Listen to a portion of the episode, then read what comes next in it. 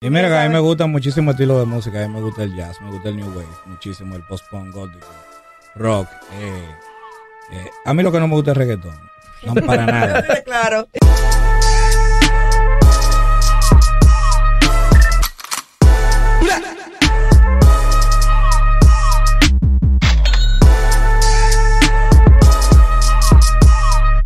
Estamos de vuelta aquí en Freedom y tenemos a un invitado extremadamente especial para debatir este tema que Ariel y yo ya venimos discutiendo. Y yo considero que no pudimos haber elegido a alguien mejor. Yo le tengo un nombre especial que yo le puse a este invitado mío.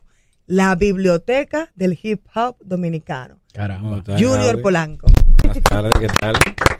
Gracias por traerme por aquí. Siempre Esto es lo que se me va. encanta colaborar contigo. Esto va a ser realmente una entrevista histórica. Vamos a hablar de historia. Porque vamos a hablar de historia. Realmente. Va- Vamos a hablar de historia realmente. Junior, estamos debatiendo, mi querido Ariel y yo, y hemos encontrado algunos baches, debatiendo la historia de la cultura urbana y la introducción de la cultura urbana a la República Dominicana. Y luego, ese crossover que se hace donde la música que anteriormente era underground, era quizá un poquito más sólida y preparada, de repente entra a los medios y toma otros colores. Yo quiero que tú nos hables un poquito de los inicios que tú viviste. Ah, Mencióname a alguien que... ¿qué se escuchaba aquí en ese tiempo? Bueno, mira, aquí los, los eh, seguidores del hip hop desde el principio estaban bien actualizados porque teníamos el influjo de los eh, Dominican York directamente, que traían música, a veces el mismo día que salía ya tú la tenías aquí. Y nada, ese era el método de bajar música, Sí. básicamente. Ese era el Ese foro. Sí. Era más divertido porque cuando tú conseguías el cassette, tú le tenías tanto aprecio al fuño cassette que tú invertiste varias horas para conseguir que tú lo oías 40 veces de lado a lado y tú asimilabas el álbum entero. Entonces tú ibas, a veces no te gustaban dos o tres canciones, pero por no gastar la pila, tú lo dejabas correr. Realmente eso se, Pero eso, se, realmente- eso se ha perdido, eso se ha perdido en, en todos los ámbitos de la música. Es decir, cuando salió de, de, de- de circulación el cassette y el vinilo, si ya la gente no escucha un álbum entero. Tú oyes las dos digo. canciones que se pegaron y hay, gente Mira. que graba un, álbum- un álbum en balde. Yo fui a la casa, yo, yo he ido varias veces donde pana que tienen biblioteca entera de música, de que copia vaina con un disco duro y me llevo dos mil álbumes y oigo tres canciones de los dos mil álbumes. Exacto. Ujú. Pero esos álbumes que uno parió básicamente, así en ese método anterior, uno los apreciaba. Ya sabemos cómo funcionaba la cosa a nivel orgánico, de ir a buscar lo que hacer. Es decir, cómo se, cómo se probaba la música sin emisora. Sí. Bueno, mira, yo te voy a dar un ejemplo. Los party eran el epicentro de la cultura rap aquí. Todos nosotros nos conocimos en party, todos nosotros empezamos a- con grupo y embromar grupo en party, Pero ¿cómo se promocionaban esos paris? ¿Cuál Oh. era el medio para llegar ahí? regando flyer, eh, papelito, Al orgánico, back to the bases. pero funcionaba. Porque nosotros metimos, por ejemplo, el 25 de enero del 98, metimos 600 y pico de gente en la discoteca La Vega, atento a flyer. Y 600 y pico de gente era mucho decir para la época, porque todavía hoy en día hay muchos raperos que no meten 600. Lo que No, no, ya, ya de por sí dejaron de existir discotecas de ese tamaño. La discoteca La Vega era del tamaño de un aeropuerto, empezando por ahí. Ahora mismo una iglesia. Porque yo tengo videos del show y se ve medio vacía, eran 600 y pico. Pero eso fue a flyer puro. Eh, Pimpo, Luis Manuel Production, era uno de los que más regaba flyer. Núcleo también regaba muchísimo flyer. Habían varios que hacían party y regaban su flyer. Ito fue el primero que organizó eventos grandes. Ahí mismo en la discoteca La Vega. El Funky Jam del 93 y del 95. Con patrocinio. Ito conseguía de todo. Porque Ito fue el primero de aquí. que El primer MC que trascendió aquí comercialmente fue Ito. Claro, porque hizo un comercial para la televisión. No, hizo muchas cosas. Yo, yo recuerdo un comercial de, de Pepsi. era. De los pecilindros. Ponte cool, míralo, qué lindo. Los, Los peces y vasos y los los peces cilindros. Con cinco tapitas. sí, estaba- Eso es del 92. sí. Entonces Ito ya, Ito picó muy adelante del resto. Porque Ito supo dividir, pues, supo posicionarse comer- comercialmente, básicamente. Fue muy hábil. Él ganó el primer concurso de rap de Sábado de Corporán. Él ganó el Vivarro 89. Y luego ganó el primer concurso televisado de agosto del 90, que fue en Sábado de Corporán. Que el Superfran era de los jueces con Edilenia Tactuc, creo que era que estaba ahí en producción. Claro, y ahora que tú estás mencionando la ayuda que Ito recibió de los medios de comunicación, hoy en día tenemos la música urbana pues, colada en todas partes. Aún así, existe cierta resistencia por algunas personas que están en los medios como que no se adaptan. ¿Cómo era el proceso de adaptación? Y ya tú me has contado un poco sobre eso, pero me gusta que me hables de eso. De Déjame llegaron los raperos a un canal de televisión, Déjame que en ese tiempo se notaba demasiado la diferencia, cómo se vestían. Es decir, el, el tema estético. Sí, se notaba demasiado. El que, llegó, el que llegó un rapero se sabía que llegó un rapero. ¿Cómo Mira. era eso? Llegaron los Yo yo. estaba el sábado donde un pana, un amigo, unos panas, y estábamos viendo una, yo estaba viendo una serie de, que de unos molucos que cayeron de que arriba de la ciudad de Nueva York, de, The Watchman se llama la vaina. Ah, Watchmen. Watchman, la serie, sí, inspirada en el cómic, sí. Era más o menos así, llegaron los molucos extraterrestres al canal. O sea, y de verdad, o sea, yo te estoy hablando, nosotros empezamos ya televisión en el 97, el reto semanal fue el primer programa que fuimos. Ahí eran cool, por ejemplo, eso era, eh, ¿cómo se llama eso? Ascona, Ascona era super cool. Eh, por ejemplo, el sábado de Corporán, la producción premium del planeta que yo he visto hasta el día de hoy. Esa gente con un respeto y una cosa, podía ser Julio Iglesias, podíamos ser nosotros, el mismo trato. Eh, ese señor eh, Puello, Ángel Puello, y toda esa gente, oye, me, me, me, me, me- Te arrodillas a Sí, los full. pies. Porque que es un trato, o sea, yo no he visto un trato así todavía en otro medio, como trataron a esa gente, a los grupos que iban ahí, desde Hito hasta, hasta, ¿cómo se llama? Raúl Di Blasio, me acuerdo que llegó a ir a- a ella. Ujú. Pero es, eh, el resto de los medios, principalmente los medios que eran medios jevitos, se le hace a me mango. Los conductores de los programas como que no sabían manejarse frente al rap, porque no sabían lo que era. Y creían que uno era de otra galaxia. Sí, Estamos hablando de finales de los 90 y todavía la cultura 97, 98, 99, 2000. no, y todavía la cultura del hip hop aquí todavía no. No, porque era una contra, era contracorriente. Y todavía el hip hop sigue siendo contracorriente. Lo que se metió aquí fue el reggaetón, pero el hip hop no. Claro. El hip hop, hay algunos discos de hip hop que han tenido alcance en la población. De, de 500 mil discos que han hecho, tal vez 20 discos de hip hop han tenido alcance en la población. ¿Tú Bien, quieres- ¿y cuándo comienza eh, comienzan ustedes a hacer música ya a nivel de producción? 97. 97 comienzan ya a grabar cassette, a grabar ya Nosotros empezamos a grabar en el 96 y en el 90, en, en- en Demo, en la casa de Lombardo, que fue uno de los fundadores del campamento Lombardo. también. Y ya en el 97 empezamos a grabar en estudio, eh, algunos temas también, pero en el 98 hicimos nuestra primera producción ya para salir al mercado. Pero salieran al mercado underground No, al o, mercado. o fueron directamente a las emisoras No, a yo llevar- fui a las emisoras, fuimos todas las emisoras, fuimos a las tiendas, lo pusimos a vender en tiendas, consignación. Luego después hicimos un contrato de redistribución con RL, Record, que era un sello de bachata, que tenían al chaval de la bachata y tenían a, Teodoro Reyes. Sí. Y con el señor Roque Cruz, nosotros hicimos un acuerdo de que él iba a reproducir de nuevo el álbum y a distribuirlo por todo el país en lo que se usaba antes, que eran unos potros donde venían los cassettes. Sí. Y a mi gente me dijeron que llegaron a comprar cassettes de campamento en Alto Bandera, que yo ni sé dónde es, pero sé que es lejos. en una loma. Es que es fronterizo. ¿Y, pero y se nosotros inversión? ¿Se vio dinerito de eso? no, es que nosotros no gastamos tanto para hacerlo. Pero, recuperaron. O sea, recibieron.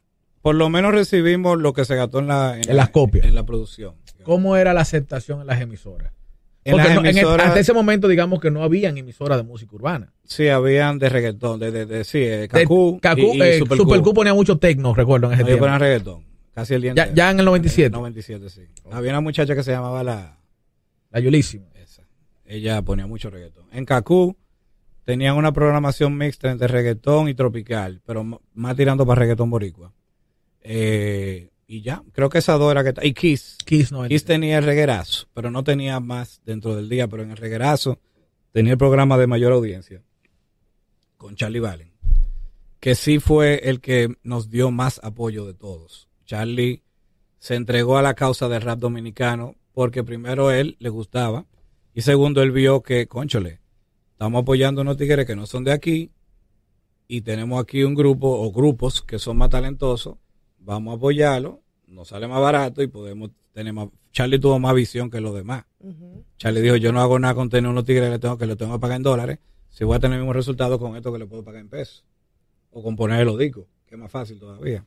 Entonces, esa, esa genuflexión de los medios hacia los raperos puertorriqueños, los reggaetoneros puertorriqueños, afectó siempre a los raperos de aquí, porque tenían que pelear primero con el contrincante de fuera y segundo con el contrincante de dentro.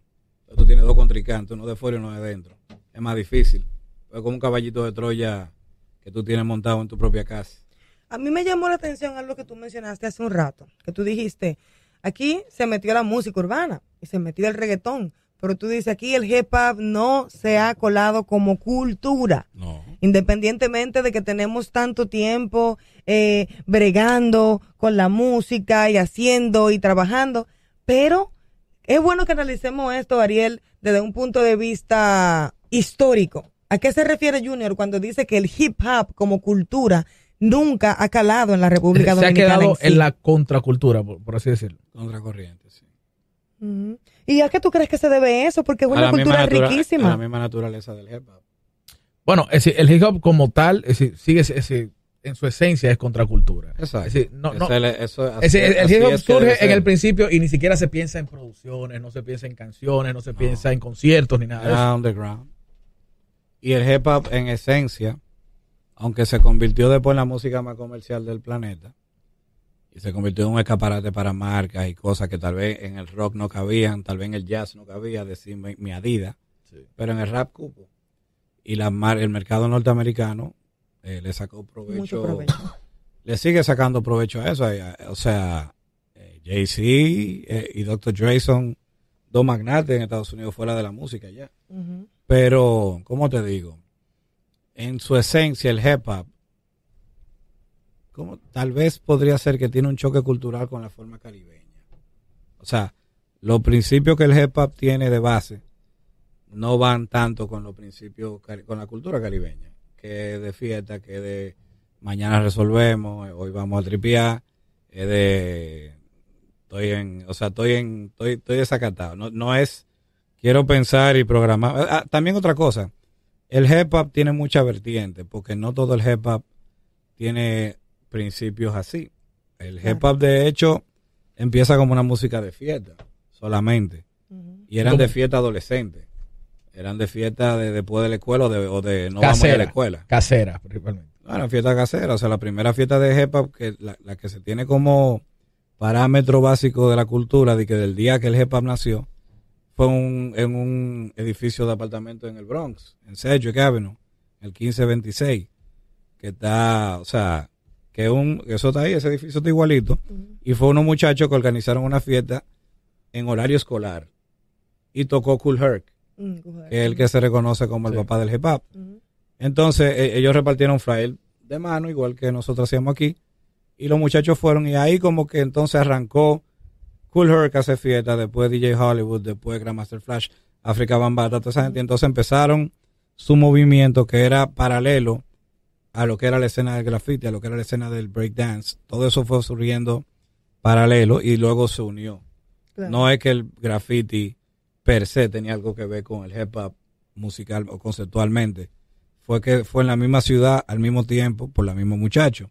No, y en la Pero misma nada de eso fue, todo eso fue espontáneo. Y en la misma medida también el hip hop se fue sectorizando, porque como tú dijiste, está bien, la cultura hip hop reivindicativa, contracultura, pero también hay muchísimas vertientes del rap. Quizá eh, el gangster rap se comenzó a salir por un lado, donde están los raperos que hablan de su problema callejero, qué sé yo cuánto, pero luego viene Nación Zulo y viene con el rap eh, conciencia, rap protesta, acabar con las peleas. Fue que fue, fue como moldeándose, pero fue un proceso de, de tiempo. Eh, Aquí en todo. Dominicana quizá eh, Sí, aquí pasó cuando- igual. Aquí cuando comienza el movimiento, ¿qué, qué tendencia toman ustedes? Bueno, nosotros, lo que pasa, yo no soy del primer grupo, yo soy del segundo grupo. Ujú. Ok, pero La segunda gener- pero nos, oye lo que pasa. Aquí el hip hop eh, es un poco más joven que en Estados Unidos, obviamente. Los primeros que yo recuerdo son Fato Don J, Born MC, que en paz descanse, Ito, Figurín, eh, esos muchachos que estaban en la primera cama, Jonas Movie, que es un b-boy completo, que pinta, baila, eh, rapea, de todo. Y el- ellos son gente que tienen ahora 52, 53. Yo tengo 46. Yo soy el grupito que vino después. Los que ya entran hacia adultos en los 90. Y entonces, eh, nosotros teníamos una línea hardcore. O sea, total, lírica. O sea, de hip hop lírico. Y eso era lo que nosotros escuchábamos y era lo que nosotros queríamos hacer. O sea, yo, por ejemplo, yo personalmente no entré a la música buscando satisfacer ningún mercado. Yo quería hacer algo que a mí me gustara a mí y al grupo con lo que yo estaba. Que se pareciera a lo que nosotros escuchábamos. Que tuviera el mismo estándar. Y eso fue lo que nosotros quisimos hacer, eso fue lo que hicimos, básicamente. No había, no había una intención co- puramente comercial. En la vida, no la hubo. En ninguna canción. ¿Dónde tú creciste, Juni? Eh, yo vivo en Piantini la vida entera. Ok, entonces, ¿cómo un... Y perdónenme, porque voy a sonar muy prejuiciosa, pero lo voy a hacer. ¿Cómo un blanquito de Piantini dice yo quiero ser rapero? Yo no dije yo quiero ser rapero, yo empecé hip hop y ya. Y ya, de y- ahí que empecé a escribir. ¿De dónde? Si tú te despertaste un día y, y- No. y como que empezaste a escribir No, un yo, verso. oye lo que pasa, hay distintos tipos de personas. Porque, por ejemplo, yo tengo hermanos, mis hermanos ninguno tiene inclinación hacia el hip hop. Tal vez no han oído dos canciones de hip hop enteras. Si- ah, ni aún siendo tu hermano, o sea... No, las tuyas no la escuchaban. No, no, no, no son de ahí. Tienen otras inclinaciones. Es algo inherente a mí. Porque a mí me gustan las cosas que tiene el hip hop, que a mí me gusta, van conmigo. O sea, ¿cómo te digo? A mí desde carajito me gustó leer, me gustó escribir, me gustó la historia. El hip hop tiene todos esos elementos. Exacto. Yo desde carajito fui muy abierto. El hip hop también es muy abierto.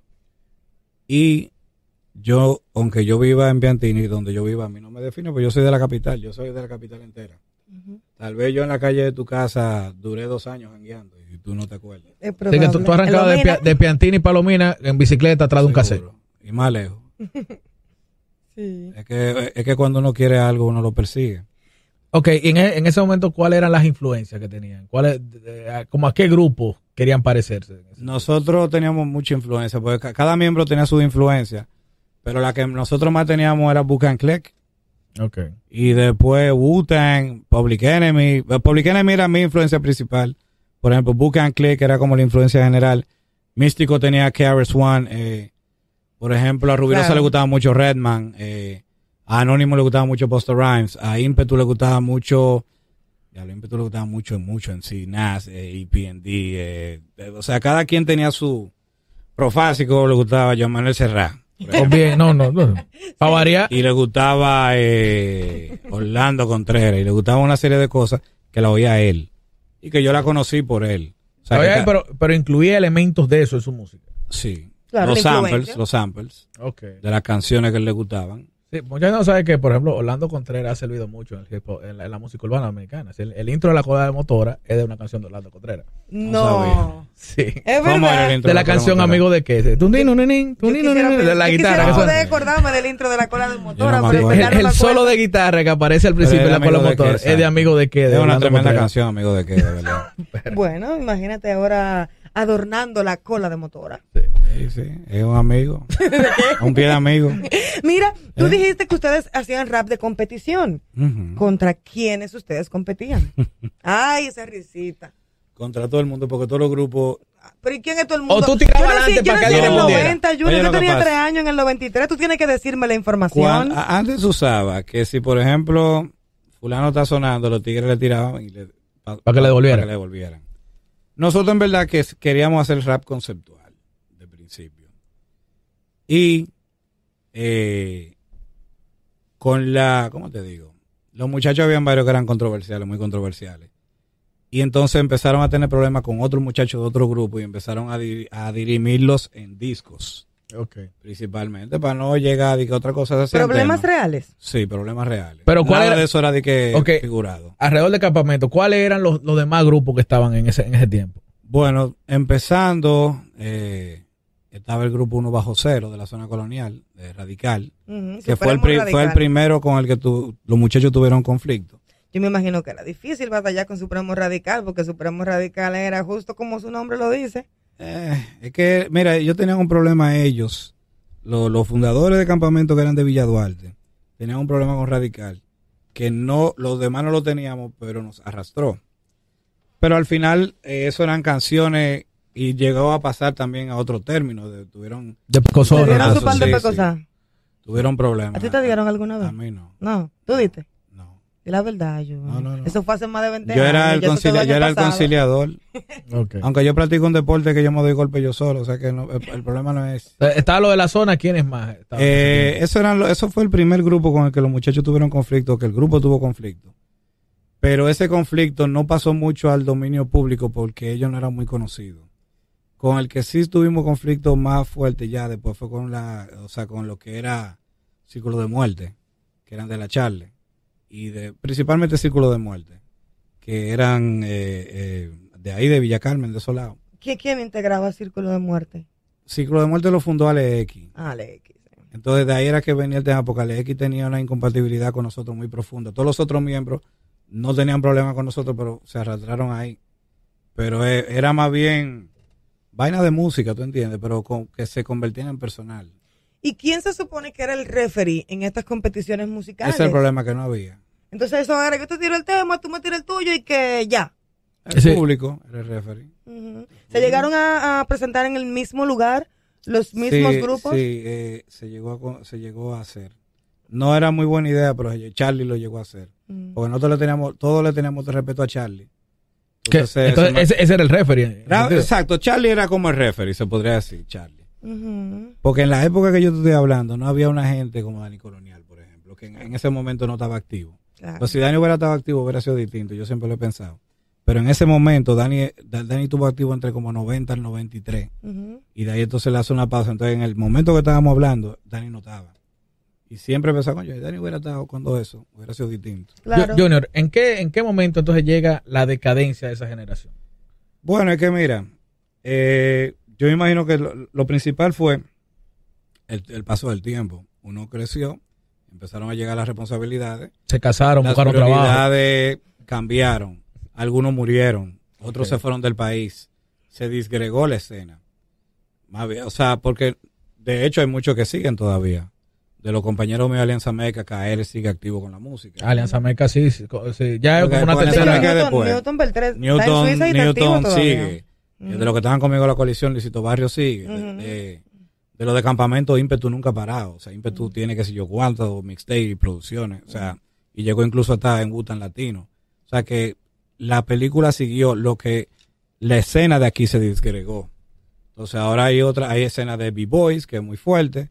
Hay una escena de freestyle, que son muchachos jóvenes que han seguido escenas underground dif- diferentes a la de nosotros. Pero la escena de los lyricistas modernas me la tendrá que decir Gaudi porque yo no la sé. No, y antes de llegar ahí, hay algo que tú dijiste que me, me acordó, un hecho, porque yo soy muy amante como de los hechos extraños. ¿Tú recuerdas que en el 2013 yo hice un documental del hip hop dominicano? Mm. Los entrevisté, bueno, casi todos juntos, que era Profásico, Prisco, tú. Infinito. Eh, no, no estaba infinito en la entrevista, ¿No pero estaba, no, Prisco, tú y, y Profásico. Ah, ok. Pero yo hice un segmento en el documental que se llamaba Los Caídos, que era de los exponentes que, que han fallecido.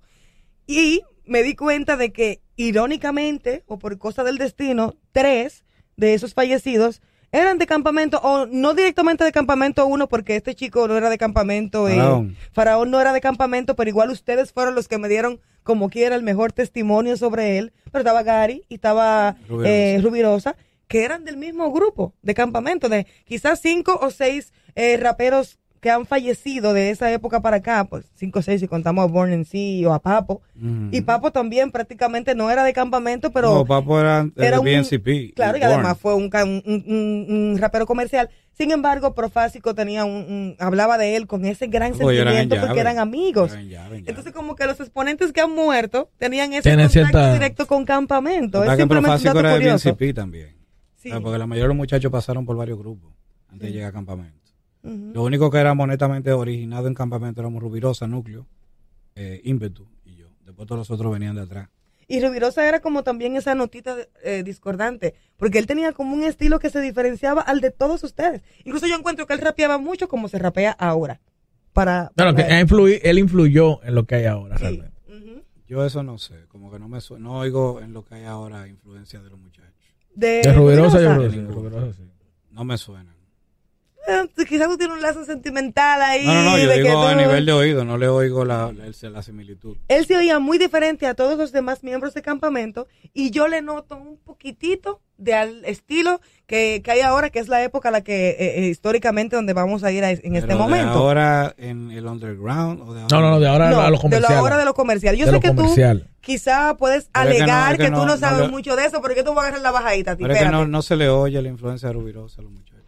En, Bueno, pero en ningún, en había- ni- en ningún momento ustedes acariciaron esa tentación. Yo no. De yo decir- te puedo decir yo personalmente que Daddy Yankee cuando firmó a Rubirosa, porque él lo llegó a firmar, Sí.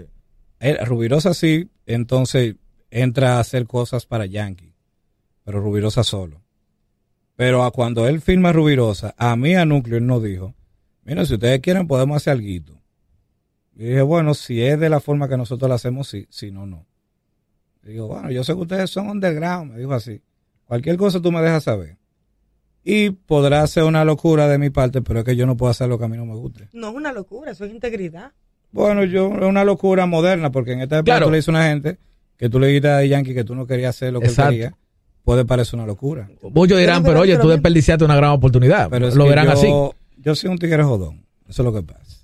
Entonces yo soy feliz, yo oigo la primerita canción que nosotros grabamos en el cuarto Lombardo, hoy, y todavía yo me siento bien con la canción. Me da satisfacción. Sí, pero hay exponentes, por ejemplo, pone un caso, quizás distante, pero gente que dice, bueno, déjame meterme por aquí, por ejemplo, calle 13. Dicen que vamos a grabar un reggaetón, pero luego vámonos a la escena alternativa. Eso es él.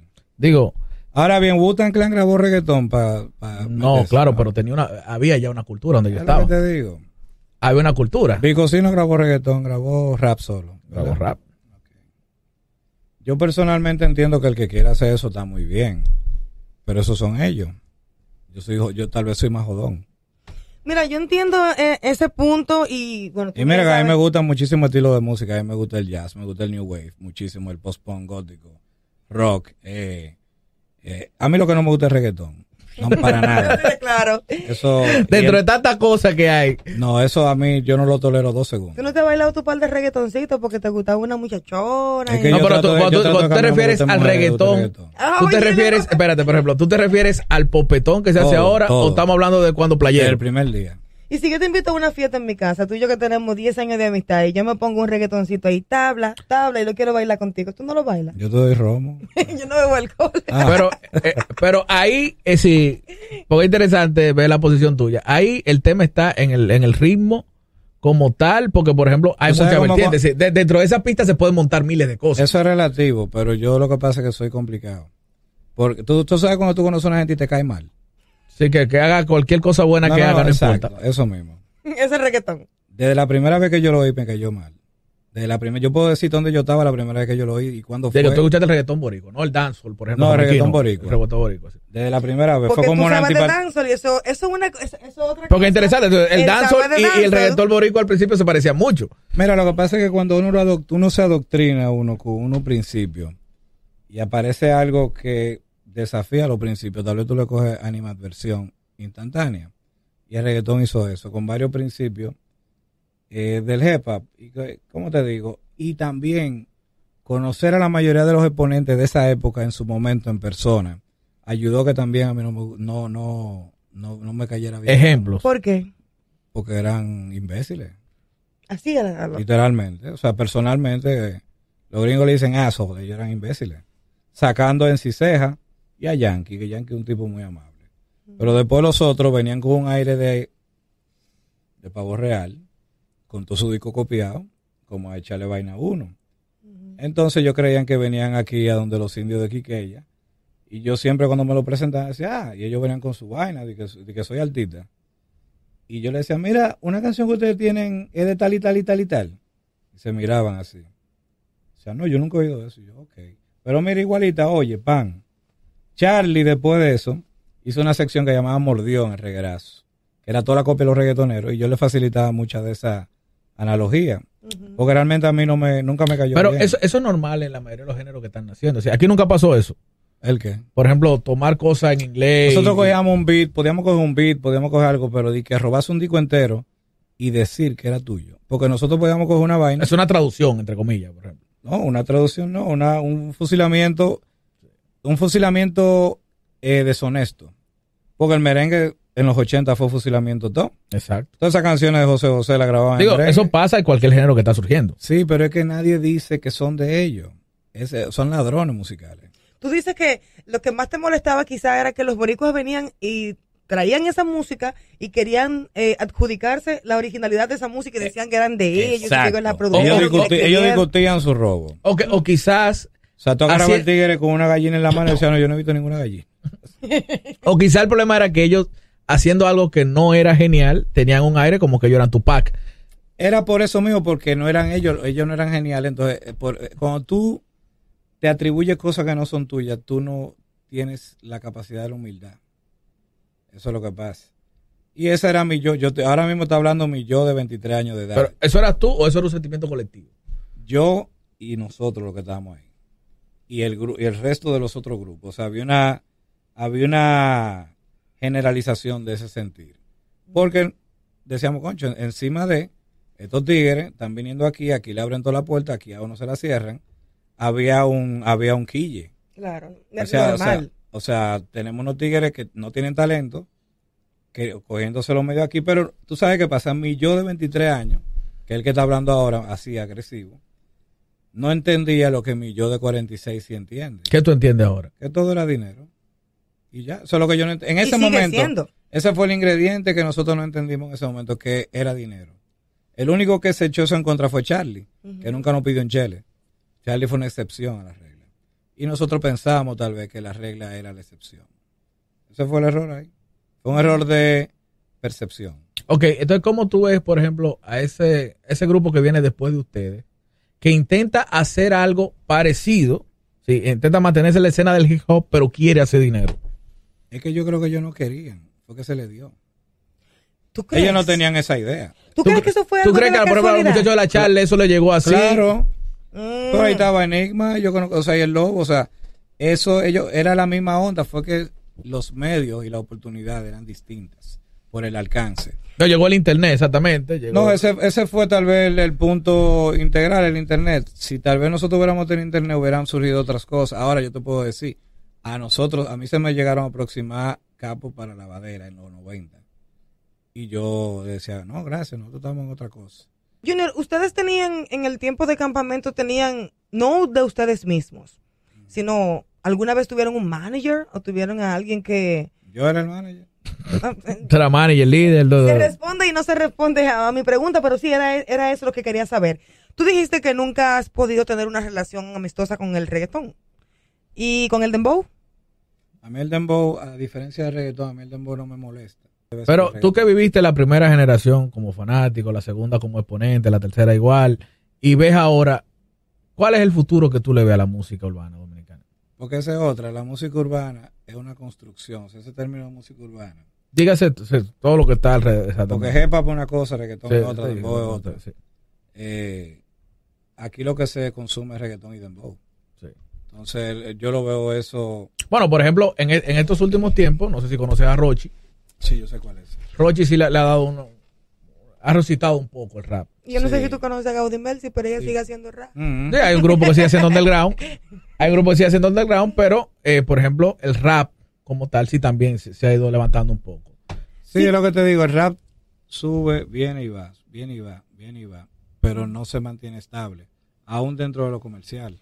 Pero si mañana... Fíjate, fíjate, perdón, que Ujú. lo de la tercera generación eh, resumieron el contenido de ellos en dos temas que lo han repetido muchas veces, que es Capa del Do y Atentamiento. Sí. Cada vez que, cada dos, tres años hacen uno, y ya después como que ya. Hacen un remix, ¿verdad? sí, sí, Como que ya el rap se murió, hay que hacer un capeldo. Hay que, es como una, es como una fiebre cíclica, pero no es un esfuerzo, no, porque tú sabes que, qué error se, se comete mucho aquí, lo que no se hacen álbumes, no se hacen producciones.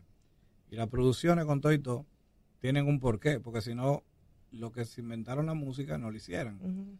O sea, la producción aglutina tu música en un momento en el tiempo y le da cierto punto de referencia. Y ese tipo de cosas aquí no se trabajó mucho nunca. Lo de hacer álbumes, álbumes con, un- con una idea central. Aquí solamente, bueno, quizás Lápiz Vaqueroso es lo único que se ha mantenido haciendo ese tipo de cosas. Mel y Mel creo que Y Mel y tiene unos Mel, sí. álbumes Sí, también. ha sacado varios álbumes. Pero Y- son raperos ya que tienen treinta y pico de años, todos. Sí. O sea que no, no son gente de Están ahora. en su etapa adulta musicalmente. Sí, que no son gente de ahora. Y yo lo estoy viendo del noventa y pico. Tú sigues rapeando, obviamente, y es algo que harás durante toda tu vida. Pero en, no sé, quizá hipotéticamente, mañana se crea un movimiento cultural hip hop y, y están los medios de nuevo, hay ese alcance, que están haciendo premios, eventos. ¿Tú verías a Junior Polanco ahí, activo, participando de todo eso? Tú sabes que también ahorita se me olvidó decirte en el tema de, de lo de, que cae en eso que tú preguntas ahora, también es un asunto generacional, o sea, el hip hop es una música juvenil, una música joven. Entonces mucha gente fue desenmarcándose de la música. se fue alejando por, por el mismo tema. O sea, a diferencia de la del jazz, vamos a poner un jazzista de 80 años, un jazzista de 80 años, músico clásico. Pero el hip hop, el hip hop es de mi edad. Yo nací el mismo año que el hip hop, el 73. Crecimos juntos, nos hicimos adultos juntos. Hicimos, qué sé yo, padre de familia juntos. Entonces, uno va evolucionando y va cambiando de intereses, puede ser. Así que dígase que el hip hop tiene edad. Claro, tiene 46 años. No, digo que tiene una edad, así que llega un momento en que tú dices, ok, No, ya. no, no, no es eso. Porque como, mí- como ser No, monaguillo, que yo ¿Cuántos crecí ya años tiene pa, Keres y- Juan y Keres Juan anda Exactamente, girando? pero Keres One es una excepción. Anda pero la mayoría de los contemporáneos de Keres One y de Chuck D, No, ya no. que también están activos, no están. Porque la vida va pasando y tú a veces tal vez quieres otra cosa. Tal vez te quieres dedicar a otra cosa, tal vez quiere, ot- eh, adquiere otros intereses. Ahora, yo nunca dejo de oír hip hop, nunca dejo de escribir hip hop. Grabo mi diquito de cuando... Claro, le- tú grabaste un tema hace poquito pero, como para es- pero exacto, pero es lo que te digo, son cosas mías tal vez. Porque una cosa es tú haces música, otra cosa es trabajar música. Claro. Yo nunca creo que deje de hacer música. Sí, Ahora, trabajar música. Volver a un escenario, tú no lo harías. No, volver al escenario es la parte divertida de la música ¿eh? y al estudio. Es el proselitismo musical lo que agota. Porque el proselitismo musical es una de las pocas actividades comerciales donde tú inviertes dinero y tú no sabes si tú lo vas a recuperar. Eso es verdad. Tú inviertes dinero y tiempo. Entonces, yo, por ejemplo, yo soy un negociante de chamaquito. Yo sé que si yo compro 10 del modesto, yo espero poder quedarme con dinero para comprar 14 o 13. Pero con la música tú no sabes lo que va a pasar. Entonces tú estás invirtiendo dinero, dinero, dinero. Y entonces lo que te digo, aquí lo que dañó siempre el underground fue la falta de capital. Y cada vez que había un repuntico en el underground porque aparecía una pequeña inyección de capital. Fuese de parte mía, fuese de parte de Doñitín Jabún de lo correcto, fuese de parte de Dani Colonial que tenía un local, fuese de parte de Doña Lucy de Fusion Rose que hizo un evento, fuese de parte de que si yo quién, pero, o, o que Red Bull invirtió en un evento, pero siempre había detrás de todo el elemento soslayado del dinero. Que sin eso no se graba disco, no se reproducen eh, álbumes, en el caso de, no se pagan hosting, en el caso de ahora, no se pagan eh, promociones en las redes, en el caso de ahora. O sea, sin dinero no se camina. Y ahí había un choque entre la pasión y la poesía y la economía. Y eso siempre se tiene que tomar en cuenta. Y hay otro elemento que poca gente lo menciona, ¿verdad? Que es la suerte. La Que suerte existe. real, la Que suerte ne- real. y es necesaria, y es necesaria. Mira, ahora en estos días que murió el cantante José José de México, yo vi una entrevista de él y él habló de la suerte. Y duró un rato hablando de la suerte, duró un par de minutos. Y es un factor que es real. Hay gente que no... Oye, hay gente, yo conozco gente que han hecho estrategias de promoción, de, de, de estadística de qué música a la gente le está gustando. Hacen temas parecidos y no le funciona. Entonces vienen unos tigres como Lando Loco, grabaron un disco en, la Sí. casa de- en una casa de un panita mío en San Carlos y se pegan. Un dembow. un ejemplo, un así. dembow, sí. Un disco que estaba mal sampleado, yo creo. Sí. Que fue da, Nida Record que lo hizo. Entonces, o los muchachos estos, ¿cómo llamaban? Los Pepe. eso, Los Pepe. Que esos muchachos, yo estoy segurísimo que ellos no, que ellos no sabían lo que era la Billboard cuando ellos grabaron ese No. disco. Ni que eso existía, ni que habían ni que los premios Emmy, ni los premios Grammy, ni los premios TV nada. Pero se metieron ahí. Vamos a hacer un disco. Y llegaron hasta Sábado Gigante. Sí. No sé en qué están esos muchachos ahora. Está- se separaron separado, ahora, se Pero separaron. el Crow sigue, Sí, sigue trabajando. Se separaron. Sí, Sí. pero el Crow, que era el moreno, este, Digo o sea, el más eso, moreno. Se separaron los Pepe. Sí. Sí. sí.